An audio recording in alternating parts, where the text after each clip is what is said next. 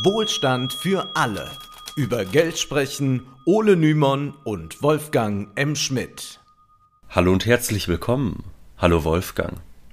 Hallo Ole, heute wollen wir uns mit Big Tech beschäftigen, denn kürzlich sind die Earnings, also die Geschäftsergebnisse der größten Tech-Konzerne für das vergangene Quartal veröffentlicht worden. Die großen Gewinner der letzten zehn Jahre standen dabei auf einmal als Verlierer da und wie immer reagierten die Finanzmärkte schnell und straften die schwächelnden Konzerne ab, was zu Kursverlusten führte. Diesen kleinen Zusammenbruch, den wollen wir uns jetzt ein bisschen näher ansehen. Und wir wollen auch auf Elon Musk und Twitter blicken, denn der Tesla-Milliardär, der hat sich nach einigem Hin und Her letztlich durchgerungen, Twitter zu kaufen und gleich in der ersten Woche hat er nicht nur einige Köpfe rollen lassen, sondern auch eine Prophezeiung von uns erfüllt, die wir vor einem halben Jahr verkündet haben. Haben wir am Ende Elon Musk beraten, Wer weiß es schon. All das äh, wollen wir nicht nur nachvollziehen, sondern natürlich auch einordnen, denn immer wieder haben wir in diesem Podcast gefragt, wie nachhaltig und realistisch die permanent steigenden Börsenwerte der großen Tech-Unternehmen und sozialen Netzwerke eigentlich sind. Es könnte sein, dass sich zuletzt einige Wachstumshoffnungen auf den Finanzmärkten zerschlagen haben und dass der sogenannte Exit-Kapitalismus zumindest zwischenzeitlich überwunden ist. Dazu gleich mehr. Zuerst wollen wir aber darauf hinweisen, dass dieser Podcast ohne eure Unterstützung nicht möglich ist, denn wir sind leider nicht Elon Musks persönliche Berater.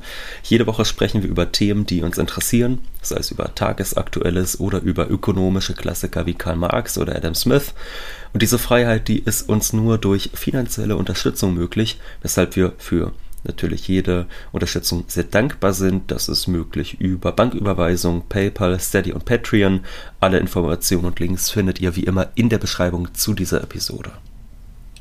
Außerdem freuen wir uns sehr, wenn ihr Wohlstand für alle im Freundes- und Bekanntenkreis empfehlt, beispielsweise indem ihr die neuen Folgen in eurer Story teilt. Wir bedanken uns an dieser Stelle auch für die Clips, die auf TikTok erschienen sind und auf anderen Plattformen, also dass äh, sich da einige die Mühe gemacht haben, Clips anzufertigen. Durch all diese Maßnahmen können wir mehr Menschen erreichen, die unseren Podcast ansonsten vielleicht nie gefunden hätten, denn im Gegensatz zu großen Medienkonzernen verfügen wir über keine Werbebudgets. Vielen Dank dafür. Nun zurück zur Tech-Welt. Bislang war 2022 ohnehin kein gutes Jahr für die Aktienmärkte. Der DAX hat seit Jahresbeginn 15% an Wert verloren, der Dow Jones immerhin 10%. Nun hat es aber die Tech-Giganten getroffen, deren Earnings hinter den Hoffnungen der Anleger zurückgeblieben sind. Während die großen Tech-Konzerne wie Meta, Alphabet oder Tesla über Jahre zu den Gewinnern gehörten, ging es nun bergab Apple verlor beispielsweise in den letzten fünf Tagen 11% Meta verlor im letzten Monat 30% Alphabet im selben Zeitraum 13% und auch Tesla 13% Insgesamt wurden innerhalb weniger Tage 700 Milliarden Dollar an Börsenwerten verbrannt, eine gigantische Kurskorrektur. Und sag mal, ist es dir auch so ergangen jetzt? Äh, wir forsten ja immer noch so ein bisschen, was machen unsere Finanzinfluencer, äh, was hm. empfehlen sie uns heute, was sollen wir morgen kaufen? Und es ist doch ein bisschen stiller geworden, oder? Hm. Also da hm. hört man jetzt nicht mehr so euphorische Videos und äh, schaut her, äh, so toll haben sich meine Aktien entwickelt und all das und du kannst das auch. Äh, es ist wirklich äh, weniger geworden. Ist das jetzt nur anekdotische Evidenz oder nee, kannst nee, du es zumindest auch bestätigen? Das, das hat einen ganz anderen Grund. Nee, das hat einen ganz ah. anderen Grund. Die sind jetzt alle bei Kati Hummels in deren äh, Spa-Retreat, wo man doch jetzt ähm, sich um Mental Health kümmern kann auf der Insel bei Kati Hummels. Ich glaube, daran liegt's nur. Ach toll. Ja. ja. Und da, da, die brauchen jetzt auch eine starke Mental Health, wenn das mit den Börsen ja. so weitergeht. Wir wollen nun einmal die Gründe für diese Talfahrt nachvollziehen. Zuallererst haben wir es, wie bereits erwähnt, äh, ganz allgemein mit einem eher schlechten Jahr für die Märkte zu tun. Das gilt für fast alle Aktien, äh, wenngleich äh, ja gerade in solchen Krisen dann immer wieder so ein Rückbezug auf die Traditionsunternehmen, sage ich mal, äh, auf die mhm. Blue-Chip-Aktien zu beobachten ist. Auch so Aktien, die immer eine Ausschüttung jedes Jahr haben, sind dann plötzlich wieder sehr beliebt, weil man sagt, na immerhin hat man da eine kleine Ausschüttung, auch wenn es dann nicht große Kurssprünge nach oben gibt. Blicken wir über den Tellerrand der Tech-Unternehmen hinaus, dann sehen wir natürlich, dass die Kurse zuletzt auf breiter Front gefallen sind. Das Marktumfeld inmitten von der höchsten Inflation seit Jahrzehnten, Krieg, Energiekrisen und Lieferkettenprobleme ist schlecht. Eine größere Krise soll es ohnehin noch geben. Es bahnt sich an, dass das äh, Jahr 2023 ziemlich düster aussieht und da die Zinsanhebungen der Zentralbanken auch weitergehen werden, sehr wahrscheinlich, sieht das alles sehr düster aus. Zuletzt hatte Jerome Powell, der Chef der amerikanischen Notenbank, die Zinsen zum vierten Mal in Folge angehoben, um immerhin 75 Basispunkte, also 0,75 Prozent. Damit liegen die Zinsen in den USA bei um die 4 Prozent. Und mit diesem Schritt, dem weitere folgen sollen, will die Fed die Inflation bekämpfen, was jedoch gleichzeitig das Risiko birgt, dass die Krise sich verschlimmert, denn die Fed kann die angebotsseitigen Ursachen der Inflation nicht bekämpfen. Also sie kann nicht Lieferkettenprobleme lösen, sie kann nicht Energiepreisschocks dämpfen, aber sie kann durch höhere Zinsen die Konjunktur weiter abwürgen. Das bedeutet dann, dass weniger konsumiert und investiert wird, was natürlich schlecht für die Unternehmen ist und damit auch die Erwartungen der Aktienmärkte eher nach unten korrigiert. Das ist schon interessant. Also viele liberale Politiker und Ökonomen, die haben vehement die Zinsanhebung gefordert. Eigentlich ja schon seit Jahren hieß es in Deutschland immer Zinsen hoch, Zinsen hoch, unsere Sparer werden enteignet. Ja. Und jetzt wurde es natürlich aber drängender. Das sollte gemacht werden, um die Inflation zu dämpfen. Die Märkte hingegen, die reagieren relativ allergisch auf diese Zinsanhebungen, da die Angst vor einer Verschärfung der Rezession um sich greift. Auch im Euroraum wurden die Zinsen übrigens zuletzt angehoben, auch wenn die Anhebungen nicht so hoch waren wie in den USA. Also hier ist der Leitzins jetzt bei 2%. Ein weiterer Grund, warum das äh, die Börsen schwächt, ist natürlich, dass äh, Anleger zum Teil keinen Sinn mehr darin sehen, an der Börse zu investieren, wenn es ja auch für das Geld Zinsen äh, gibt, also wenn man da Erträge mhm. einheimsen kann, wenngleich das natürlich für den normalen Sparer alles lachhaft ist. Also man kann ja nicht sagen, bei 10% Inflation, hurra, wir bekommen aber jetzt 2% Zinsen auf dem Sparbuch. Also ja. was, was soll das? Also äh, dieses Jubeln darüber ist äh, vollkommen verrückt und wir haben es ja schon ausgeführt, inwieweit diese Zinspolitik einfach mhm. die Leute systematisch jetzt in die Armut auch treibt. Die mhm. Zinsanhebung bedeutet außerdem auch, dass die Zeit der lockeren Geldpolitik vorbei ist, wodurch weniger Geld in die Aktienmärkte dann auch fließt. Ja, immer wieder hieß es in den vergangenen Jahren, die Zentralbanken würden durch ihre lockere Geldpolitik die Märkte mit Geld vollpumpen und damit die Inflation anheizen. Das hat sich, wie wir oft schon erklärt haben, nicht bewahrheitet, aber zumindest im Bereich der Vermögenswerte konnten wir in der Tat über all die Jahre hinweg sehen, dass es zu stetigen Wertzuwächsen kam, die wohl auch durch die lockere Geldpolitik ermöglicht wurden. Die Zinsanhebungen wirken sich also in mehrfacher Hinsicht negativ auf die Aktienmärkte aus. Du hast es eben angesprochen, diese Vermögenpreisinflation, die ist jetzt natürlich gedämpft durch Zinsanhebungen. Außerdem werden die Finanzierungsbedingungen für die Unternehmen schlechter, was gerade für die auf Fremdkapital angewiesenen Tech-Unternehmen ein großes Problem ist, denn deren Kredite werden teurer, was sich natürlich negativ auf ihre Fähigkeit, Gewinne zu erwirtschaften auswirkt. Und zweitens werden festverzinsliche Wertpapiere, auch das hast du eben schon angesprochen, bei steigenden Zinsen attraktiver für die Anleger als Aktien. Das gilt hier jedoch ganz allgemein. Also das ist jetzt nichts, was exklusiv ein Problem dieser Tech-Konzerne ist. Mhm. Deren Probleme, die sind deutlich größer, wie man kürzlich bei den Earnings gesehen hat.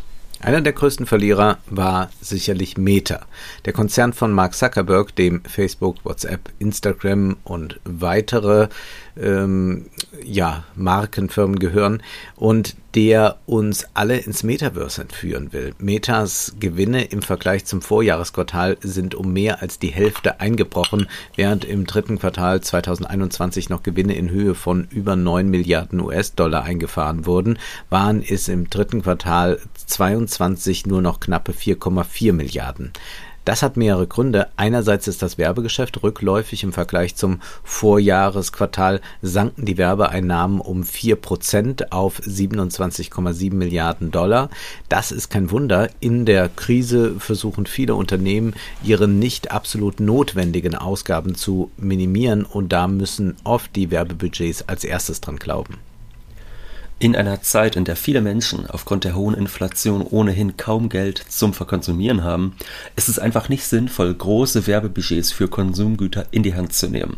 Und darunter leidet Meta, denn ein Großteil der Einnahmen entstammt weiterhin dem Werbegeschäft alle Nebeninvestitionen, wie etwa in Oculus, die haben bislang kaum etwas gebracht, also über 99 Prozent der Umsätze verdanken sich weiterhin der Werbung. Und dennoch ist der vierprozentige Rückgang bei den Umsätzen natürlich nicht in der Lage, die halbierten Gewinne zu erklären. Es gibt noch einen größeren Faktor, der für diese gesunkenen Gewinne verantwortlich ist, und zwar die gigantischen Investitionen ins Metaverse. Also 10 Milliarden Dollar jährlich will Mark Zuckerberg auch weiterhin investieren.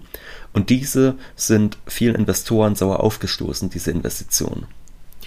Das Metaverse soll ein digitaler Raum sein, in dem Menschen sich begegnen und in dem Realität und digitale Welt miteinander verschwimmen. Immersion, Interaktion sind dabei die großen Versprechen. Man soll in dieser Welt versinken und andere Menschen treffen können. Wir haben in Folge 131 schon ausdrücklich darüber gesprochen und wollen uns daher gar nicht so groß jetzt mit Zuckerbergs Vision aufhalten die er einem dystopischen Sci-Fi-Klassiker entnommen hat. Wir wollen stattdessen festhalten, die Finanzmärkte scheinen für Zuckerbergs Milliardeninvestitionen ins Metaverse wenig Begeisterung aufzubringen. Der Glaube daran, dass Zuckerberg mit dem Metaverse eines Tages so erfolgreich sein wird, dass die heutigen Investitionen und die gefallenen Profite dann vergessen sein werden, scheint nicht weit verbreitet zu sein. Bislang hat Zuckerberg auch eher Spott abbekommen für seine Vorstellungen des Metaverse, in dem wir alle als Avatare ohne Unterleib aufeinandertreffen sollen, um uns in dieser hyperprivatisierten Netzwelt auszutoben. Kürzlich hat dann Meta stolz verkündet, dass man nun im Metaverse doch auch Beine haben kann. Also mhm. da lohnt sich also doch die, äh, die Beine zu trainieren. Die sieht man im Metaverse jetzt doch. Äh, dennoch ist es so, dass es vielen Menschen so ein bisschen ulkig erscheint, ne, sich da rein zu begeben in diese Welt. Zweitens war das sogenannte Web 3.0, das vor allem auf Ownership setzt, bislang eher ein Reinfall. Denken wir an den NFT-Hype, der innerhalb kürzester Zeit abgeebbt ist der Hype, der war ja verbunden mit dem Versprechen, dass man endlich etwas besitzen könne. Und dann fragten sich natürlich viele Menschen zurecht, was sie denn eigentlich davon hätten, solche problemlos reproduzierbaren Dateien zu besitzen. Es war ja einfach ein großes Unsinnsversprechen. Denken wir an den Finn Kliman, der gesagt hat, die Leute wollen Ownership und der dann kurze Jingles äh, für viel Geld verkauft hat online, wo man sich dann halt denkt, ja, das sind jetzt kleine Musikstückchen, die sich auch jeder anhören kann, kostenlos online. Was bringt das einem? Den Eigentumszettel drauf zu haben. Und das haben sich, abgesehen äh, vielleicht von der ersten Hypewelle, hat das eigentlich bislang keiner verstanden, was das Ganze soll. Also diese Kommerzialisierung, die scheint den allerwenigsten nutzbringend. Und so ist es auch mit dem Metaverse. So richtig erschlossen hat sich bisher den wenigsten, was denn für sie dabei rausspringen soll. Und das ist ja schon wichtig, dass das erkannt wird. Mhm. Natürlich kann Mark Zuckerberg eine Zeit lang einen Hype um eine neue Idee wie das Metaverse erzeugen, aber wenn letzten Endes niemand Teil dieses Universums sein will, dann wird diese Investition ein Milliardengrab sein. Eine Ware ohne Gebrauchswert ist eben praktisch wertlos und da sprechen wir ja noch gar nicht darüber, was überhaupt technisch möglich ist und wie lange mhm. das vielleicht auch noch dauern wird, bis es richtig funktionieren könnte, also bis auch ähm, man äh, sich in einer Weise da bewegen kann, dass es Sinn ergibt und dass es auch äh, wirklich einen Mehrwert hat, äh, sich dort aufzuhalten. Äh, Matthew Ball hat das ja äh, auch alles mal so äh, aufgezeigt, was man alles äh, an Rechenkapazität braucht, damit das überhaupt äh, funktioniert, wie so ein mhm. Rendering aussehen muss. Und da sind dann auch selbst Optimisten äh, immer noch so auf dem Standpunkt, na, das dauert fünf oder zehn Jahre noch bestimmt. Da muss man also einen sehr langen Atem haben als Unternehmer, wenn man das so mitmacht. Mhm. Es wäre jedenfalls nicht das erste Projekt, das Zuckerberg zurückstellen muss. Denken wir nur an sein digitales Privatgeld Libra, das der Welt Freiheit bringen sollte. Und auch das ist letztlich nie Realität geworden. Und es ist schon interessant, welchen Unternehmertypus wir eigentlich da haben, denn wir haben es ja mit einem Aktienkonzern zu tun.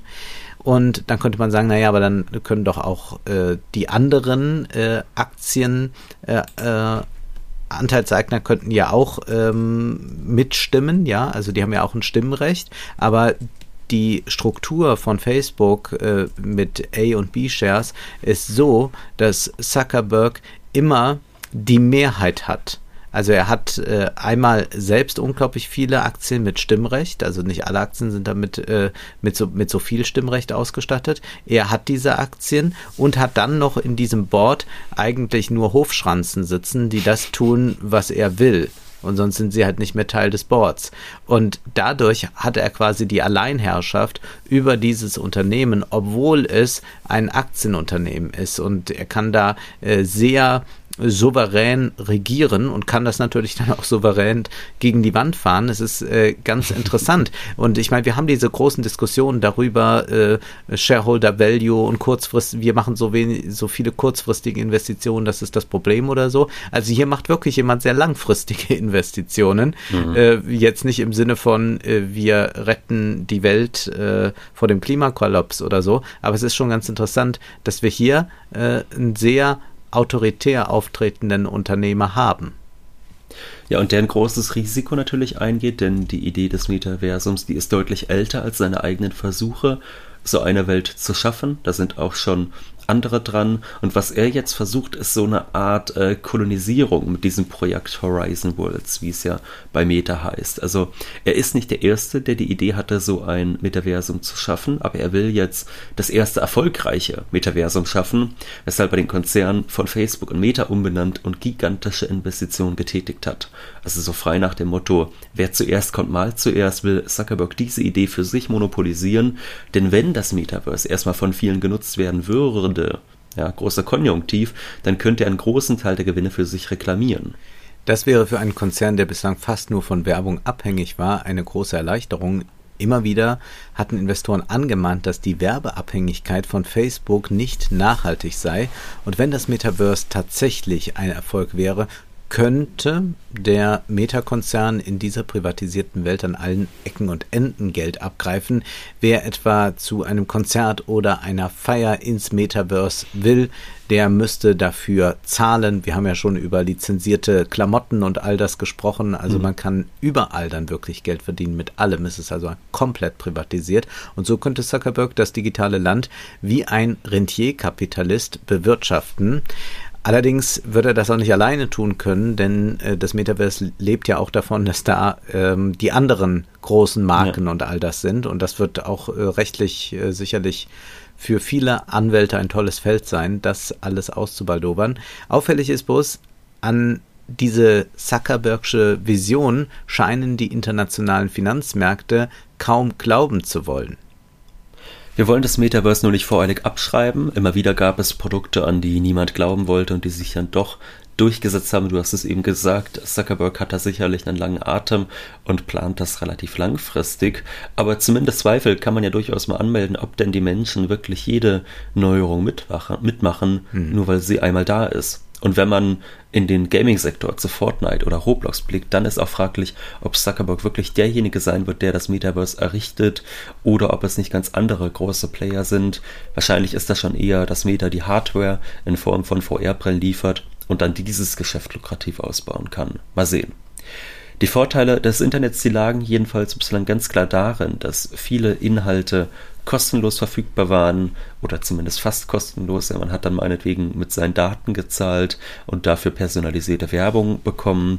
Ob die Versprechen des Web 3.0 also in Zukunft irgendjemanden hinter dem Ofen hervorlocken werden, das sei auf jeden Fall mal in Frage gestellt. Also du hast ja eben schon gesagt, ja, da sind dann die Unternehmen, da kann man sich dann vielleicht Kleidung auch fürs Metaverse kaufen. Das kann natürlich funktionieren, wenn es wirklich so einen Drang gibt, dass da alle reingehen. Aber wenn das nicht der Fall ist, warum sollte dann irgendjemand sagen, ich gebe Geld für NFT-Kleidung oder sonst was aus? Und schon gar nicht in Krisenzeiten. Also das ja. muss man, glaube ich, auch ja. nochmal ganz klar sagen. Äh, wir hatten solche Boomjahre an den Börsen, dass ja man gar nicht mehr äh, als Anleger äh, wusste, wohin soll man sein Geld werfen kaufen. Haben mhm. wir schon alles jetzt mal gemacht. Und dann kamen nochmal plötzlich diese NFTs und dann dachte man, ja, das hatten wir noch nicht, das machen wir jetzt auch nochmal schnell. Und mhm. da ich, also ich bin sicher, wenn jetzt die NFTs erstmals auf den Markt kommen würden, dann würden ja. die jetzt sofort floppen, weil die würden sagen, um Gottes Willen, äh, vielleicht ja. kaufe ich noch irgendwie eine Aktie von einem, von einem Chemielieferanten oder so, aber bestimmt nicht jetzt irgend so ein Hokuspokus. Ja, ja, es gab jetzt auch wunderbare Bilder auf Twitter zu sehen, äh, wo dann Bilder erschienen sind von NFT-Konferenzen in aller Welt und die Seele sind wirklich leer. Also es ist wirklich. Ja. Da könnte ähm, man ja mal äh, Julian Bam zu befragen, der hat doch auch NFTs aufgelegt. Das ist so, ja, das ist, sind diese Glücksritter. Blicken wir jetzt aber nochmal kurz auf einen anderen Glücksritter, dessen Investments derzeit kontrovers diskutiert werden, Wolfgang, blicken wir doch mal auf Elon Musk. Bist du noch bei Twitter? Ich bin gerade noch mit Ach und Krach bei Twitter, aber ich melde mich natürlich äh, ganz bald ab. Sofort, ne? Ja, nein. Sofort. Wir, wir melden uns natürlich nicht ab. Wir gehen auch, glaube ich, nein. nicht zum Mastodon. Ich habe es äh, mal geöffnet. Ich ähm, weiß nicht. Also ich möchte eigentlich nicht noch eine weitere Plattform haben. Mhm. Und ähm, ja, nein, wir gehen, wir gehen nicht, aber wir wir spielen ja auch nicht auf den üblichen äh, Klaviaturen von äh, Tasteninstrumenten oder des Moralismus. Insofern ist das erstmal noch für uns ein interessanter Ort.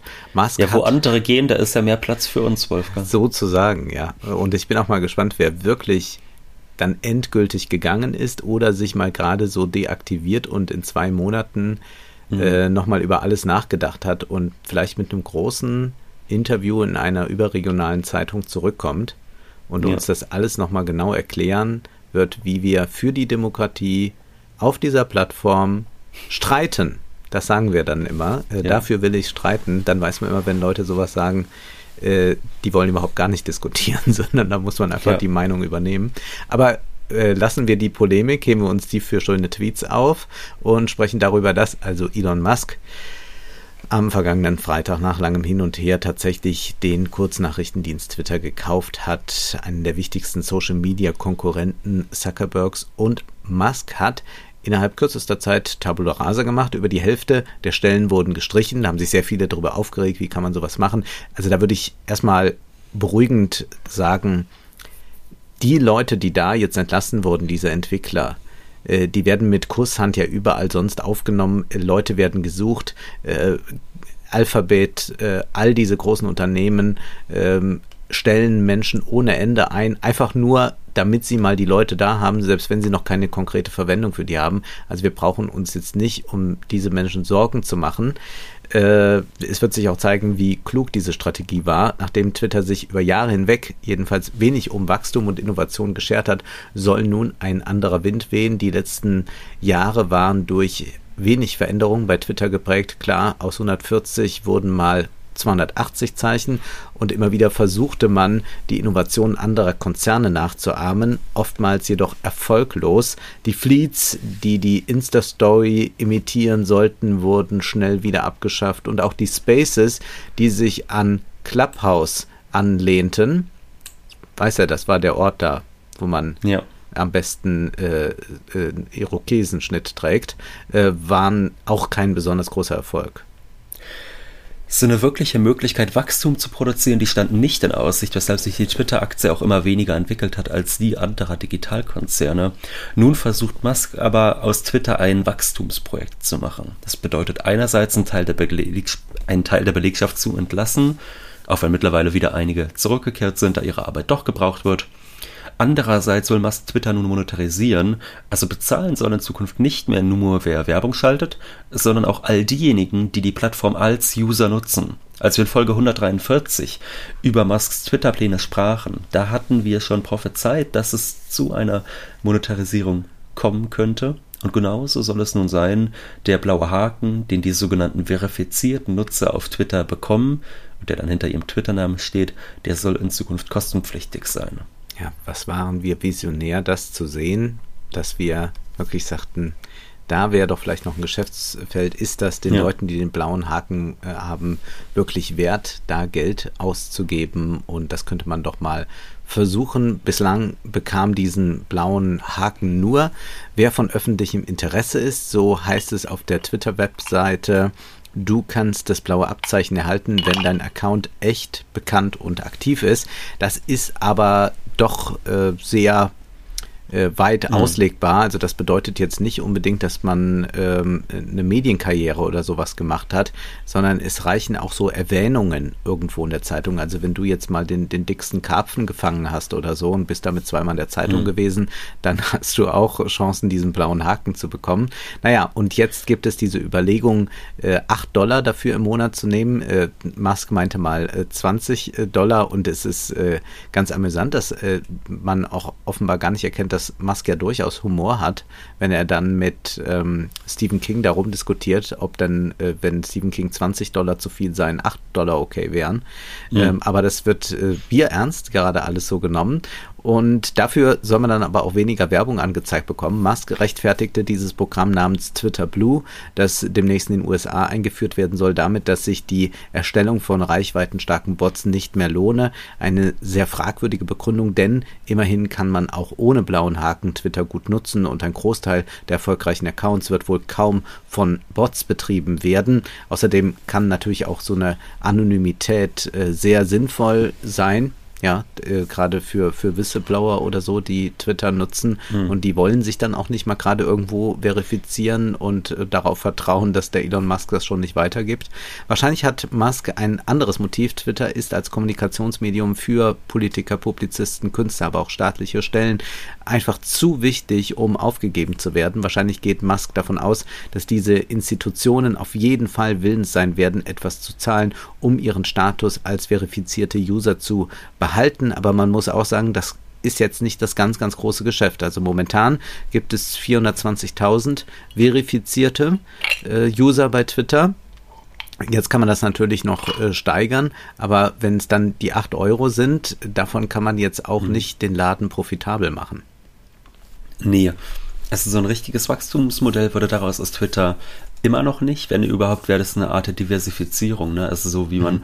bei Facebook vielleicht sagt, wir investieren jetzt ins Metaverse in der Hoffnung, dass das mal was gibt, äh, damit man nicht nur von Werbung abhängig ist, sondern man dann wie so ein digitaler Landlord eigentlich äh, permanent sagen kann, und hier und hier und hier und hier hätte ich gern noch Rente. Ja so ein bisschen ist es dann eigentlich auch äh, mit Twitter, dass man sagt, gut, man hat einerseits diese Werbung, von der man sehr abhängig ist, aber man könnte jetzt ja noch die Inhalte selbst monetarisieren. Es gab ja auch schon diese Idee, dass man bei bestimmten Usern oder sonst was für bestimmten Inhalt dann äh, zahlen muss. Es gab es ja auch schon auf Instagram, es gab es auch bei Twitter die Idee. Da würde Twitter sicherlich auch sich noch ein bisschen was von in die Tasche stecken. Aber das sind irgendwie alles Ideen, die noch nicht so nach einem ganz großen äh, Wachstumsmodell klingen. Und also diese, meine Idee wäre ja, dass ja. man für dumme Tweets eine Strafe zahlen muss.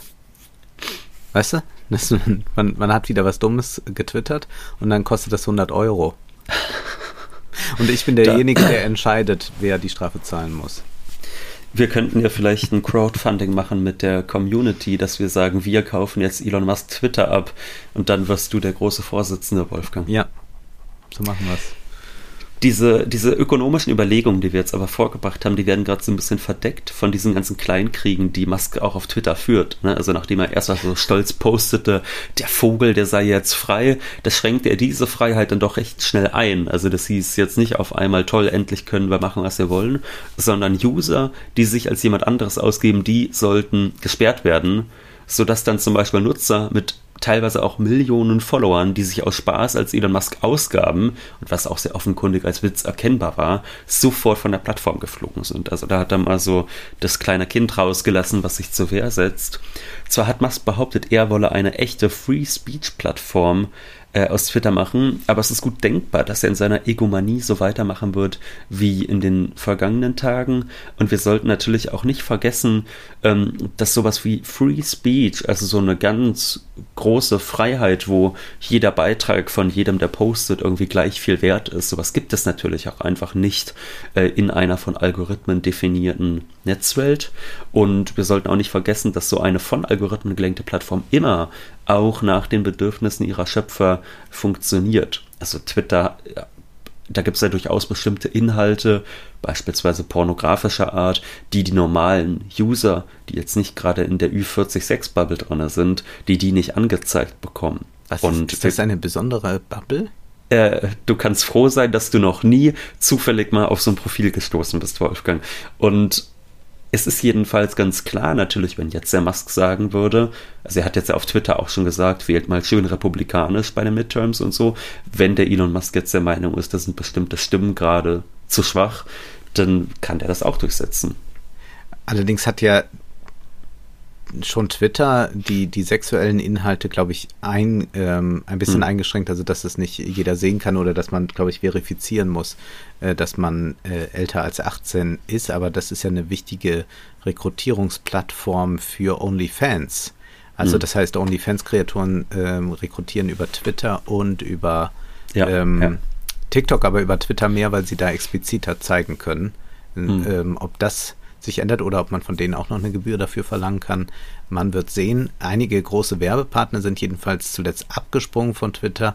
Auch dahinter wollte Musk sofort eine Verschwörung wittern, anstatt zu erkennen, dass er durch sein Verhalten ein für viele Werbekunden unseriöser Partner ist. Äh, man kann natürlich aber auch überlegen, VW springt dann ab, äh, dann denkt man an den direkten Konkurrenten Tesla, äh, gibt es da Zusammenhänge, da kann man natürlich nur spekulieren. Interessant ist vielleicht noch, dass Musk ja durchaus dieses Ansinnen hat, die Fake-Accounts ähm, hm. zum Verschwinden zu bringen und damit würde er natürlich die Plattform wieder seriöser machen. Das ist ja auch das große Facebook-Problem, was ja auch die Aktionäre nicht besonders glücklich macht und was ja viele Plattformen Plattformen haben, äh, da ist ja LinkedIn dann wiederum äh, etwas präferierteres, weil die dann sagen, das ist dann seriöser. Also man kann natürlich auch so ein Werbeumfeld schaffen, äh, wo einfach die Kunden sagen, naja, hier ist wenigstens wenig Fake und hier stimmen auch die Zahlen.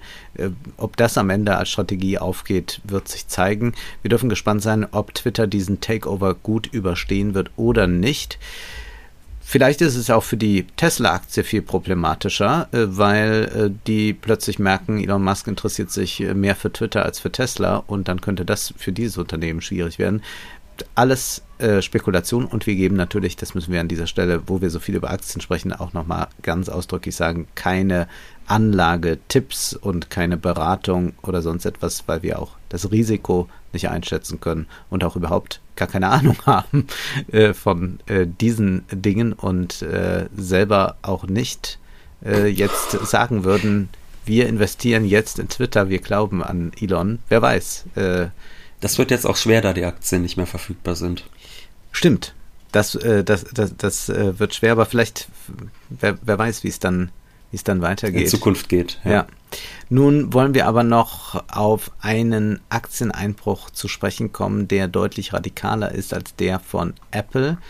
Meta oder Alphabet, blicken wir einmal auf Spotify. Während Apple, Meta, Amazon und Alphabet trotz des jüngsten Kursverlusts weit über dem Börsenwert ihrer Gründungszeit hinaus sind, ist eine Spotify-Aktie heute weniger wert als beim Börsengang.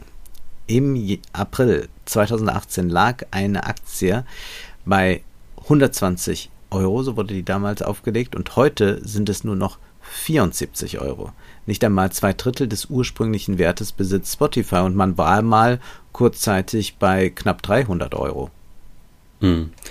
Jetzt sogar noch, glaube ich, weit darüber hinaus sogar. Also das alles äh, bei Spotify trotz wachsender Nutzer- und Abozahlen.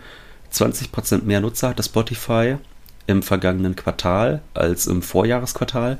Das sind insgesamt 456 Millionen Hörer, die weltweit Spotify nutzen. Das ist eine riesige Wachstumszahl und trotzdem scheinen die Finanzmärkte dem Unternehmen keine große Zukunft zuzubilligen. Das ist nur auf den ersten Blick erstaunlich, denn das Motto lautete bislang Wachstum vor Profit. Die Hörer wurden mit günstigen Tarifen gelockt. Nun aber muss das Unternehmen irgendwann einmal profitabel werden und das stellt sich als schwierig heraus. So billig wie der Stream fast aller nur denkbaren Musik bislang war, kann die Profitmacherei kaum funktionieren. Ähnliches musste auch Netflix äh, feststellen. Der Streamingdienst für Filme hat seit Jahresbeginn die Hälfte seines Börsenwerts verloren und versucht immer verzweifelter mehr Geld einzunehmen. Zwar gibt es jetzt wieder Abo-Steigerungen, aber die sind jetzt auch nicht riesig. Die meisten User teilen sich Accounts mit Freunden und Verwandten und genau dagegen will das Unternehmen vehementer vorgehen. So soll mehr Geld in die Kassen gespült werden. Außerdem will Netflix nun ein weiteres Modell einführen, in dem die Zuschauer weniger zahlen, dafür aber Werbung sehen müssen. Dabei lockte Netflix vor wenigen Jahren noch damit, dass es werbefrei sei. Aber man hat natürlich äh, durch Disney Plus da einen ganz entscheidenden Konkurrenten bekommen, gerade für Familien. Äh, ist das Familienprogramm von Disney dann so eine sichere Bank und deswegen wird dann eher Disney Plus abonniert als Netflix. Mhm. Und dann noch ein drittes Beispiel äh, können wir anbringen. Der Streamingdienst Dozen, wie ich bis vor kurzem immer sagte, bis du mich dann aufgeklärt hast, es heißt The Zone. Sag's nochmal, Wolfgang, es war so schön. The Zone. Der Sender überträgt Sport. Ich habe es, wie ihr merkt, alle noch nie gesehen. Und diesen Sommer hat äh, The Zone den Preis fast verdoppelt. Das wurde mit dem Erwerb neuer Übertragungsrechte begründet, hat aber wohl vor allem damit zu tun, dass bislang unrentable Preise genutzt wurden, um Sportbegeisterte anzulocken. Dann noch eine kleine Randbemerkung, da ich ja im Gegensatz zu dir gerne mal Sport sehe. Es ist tatsächlich sehr äh, verrückt, was mittlerweile gezahlt werden muss, um einfach nur ganz banal Fußball sehen zu können. Also ganz nach der liberalen, antimonopolistischen Logik, wonach der Wettbewerb die Preise nach unten treibt, wurden die Übertragungsrechte ja an verschiedenste Firmen übertragen, sodass nun derjenige, der Fußball sehen mag, derzeit drei Abos braucht, statt vorher ein einziges, um alles sehen zu können. Und das führt natürlich nicht zu sinkenden Preisen, denn es ist ja nicht so, dass man sagt, man gibt exakt dasselbe Angebot an drei Unternehmen und dann versuchen die meinetwegen durch gute Kommentatoren oder was auch immer äh, in einem Preisunterbietungswettbewerb etc. dann den Kunden das Beste zu bieten, sondern man verteilt ja einfach nur die Spiele einzeln auf die ganzen Sender, sodass wer alles sehen will, bei allen einkaufen muss und das treibt natürlich nicht die Preise nach unten, sondern enorm nach oben. Das bedeutet ganz äh, hohen geldwerten Vorteil natürlich für die Fußballligen und für die beteiligten Unternehmen, aber sicherlich nicht für die Konsumenten. Mhm.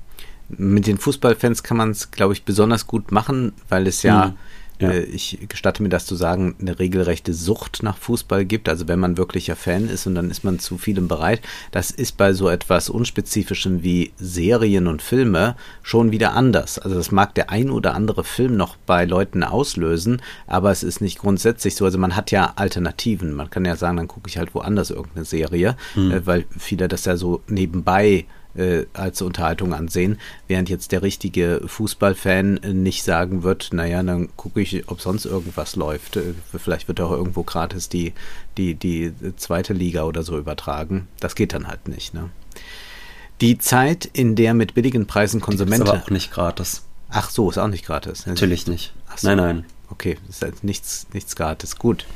Du darfst nicht über Sportfernsehen reden, Wolfgang, das merken wir. Ja, schon. ja, ja, ja. Dann, ja, das, ähm, die, äh, die Zeit, in der mit billigen Preisen Konsumenten angelockt wurden, in denen die Logik Wachstum vor Profit galt, diese Zeit scheint vorbei zu sein. Die Märkte wollen endlich schwarze Zahlen sehen und sie zeigen sich skeptisch, ob das überhaupt gehen kann, dass die illegalen Streaming- und Download-Plattformen so stark marginalisiert wurden, ist vor allem den Billigangeboten der letzten zehn Jahre zu verdanken. Wenn nun immer mehr Konsumenten keine Lust mehr haben auf Netflix, Spotify und Co., äh, da sie mehr zahlen müssen, könnten auch die Streitigkeiten über Urheberrechte im Netz ganz neu an Fahrt aufnehmen. Es sind jedenfalls rundum schlechte Zeiten für die erfolgreichsten Tech-Konzerne der vergangenen Jahre über Jahre hinweg wurden ihre Aktien hochgejazzt in der Hoffnung, sie könnten einmal für gigantische Profite stehen. In Teilen handelt es sich dabei sicherlich um den sogenannten Exit-Kapitalismus, bei dem Anleger hoffen, in einem Hype zur richtigen Zeit am richtigen Ort zu sein und immer jemanden zu finden, dem sie ihre Aktien teurer verkaufen können, selbst wenn die Zukunft der Unternehmen weniger rosig als gedacht ist. Nun, da die Aktienkurse vieler Tech-Unternehmen einbrechen, müssen sie beweisen, dass ihre langfristigen Investments und roten Zahlen sich tatsächlich rentieren und dass sie auch unter normalen Marktbedingungen zu bestehen in der Lage sind. Und wir sehen hier natürlich auch, äh, kein Unternehmen ist auf Ewigkeit gebaut. Äh, alles mhm. kann sich wieder auflösen und das kann dann schneller gehen, als man denkt. Ist vielleicht auch eine gute Zeit, dass irgendwelche Konkurrenten gerade auftauchen, dass äh, wir vielleicht in zwei, drei Jahren von Social-Media-Plattformen oder Streaming-Anbietern oder irgendetwas reden, von denen äh, jetzt wir noch gar nichts wissen, weil sie noch nicht gegründet wurden, oder es gibt generell eine Vorsicht genau diesen äh, Sektoren gegenüber und man wird äh, erkennen, dass vielleicht auch äh, äh Wirtschaft nicht nur darauf ausgelegt sein kann oder zumindest so äh, dominiert werden kann, wie das in den vergangenen Blütejahren passiert ist. Dass die Tech-Konzerne massiv überbewertet sind, gehörte paradoxerweise über Jahre ja zu den offenen Geheimnissen der Börse, ohne dass das Konsequenzen gehabt hätte. Es war halt immer so, dass man noch daran geglaubt hat, dass andere auch noch dran glauben und so dann geht es dann immer noch gut. Aber jetzt scheint sich da ein Bruch aufzutun. Den werden wir natürlich im Blick behalten und auch sehen, welche neuen Konflikte, etwa um das Urheberrecht, daraus erwachsen werden. Nun ist aber erst einmal Schluss für heute, denn Zeit ist Geld. Prosit. Das war Wohlstand für alle Ihr könnt uns finanziell unterstützen über paypal.me-ole und Wolfgang oder über die in der Beschreibung angegebene Bankverbindung. Herzlichen Dank!